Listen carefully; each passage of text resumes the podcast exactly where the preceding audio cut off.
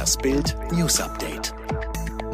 Merkel will Kontaktsperre bis Anfang Mai verlängern. Wie viel normales Leben kriegen wir zurück? Über diese Entscheidung berät am Mittwoch Kanzlerin Angela Merkel mit dem Ministerpräsidenten der Länder.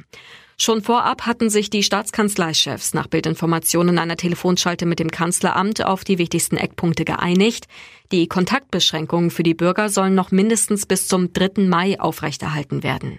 Der Bund will zudem ermöglichen, Geschäfte bis zu einer Verkaufsfläche von 800 Quadratmetern wieder zu öffnen. Ganz wichtig auch, die Lockerungen können wieder zurückgenommen werden, sollten die Infektionen erneut zunehmen.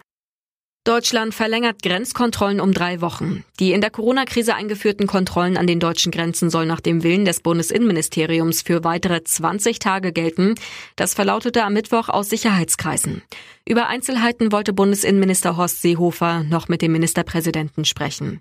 Die Kontrollen waren vor einem Monat an den Grenzen zu Österreich, Frankreich, Luxemburg, Dänemark und der Schweiz eingeführt worden. Mitglieder von islamistischer Terrorzelle in NRW gefasst.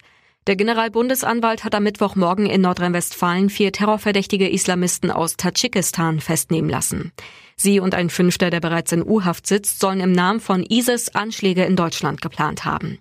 Die Gruppe wollte nach Angaben der Bundesanwaltschaft Anschläge auf Einrichtungen des US-Militärs in Deutschland, aber auch auf Einzelpersonen verüben. So seien ein Islamkritiker als Mordopfer und auch US-Luftwaffenstützpunkte ausgespäht worden. Datenleck. 500.000 Nutzerdaten von Zoom im Darknet verkauft. Kaum eine Firma hat von der Corona-Krise so profitiert und gleichzeitig darunter so gelitten wie Zoom, ein Anbieter für Videokonferenzen.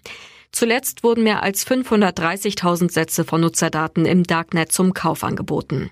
Glück im Unglück, eine Cybersicherheitsfirma hat die Daten gekauft und inzwischen alle betroffenen Kunden per E-Mail informiert und aufgefordert, ihre Passwörter zu ändern. Sein Herz schlägt wieder im Takt der Musik. Starkomponist Ralf Siegel musste sich in München einer Operation am Herzen unterziehen.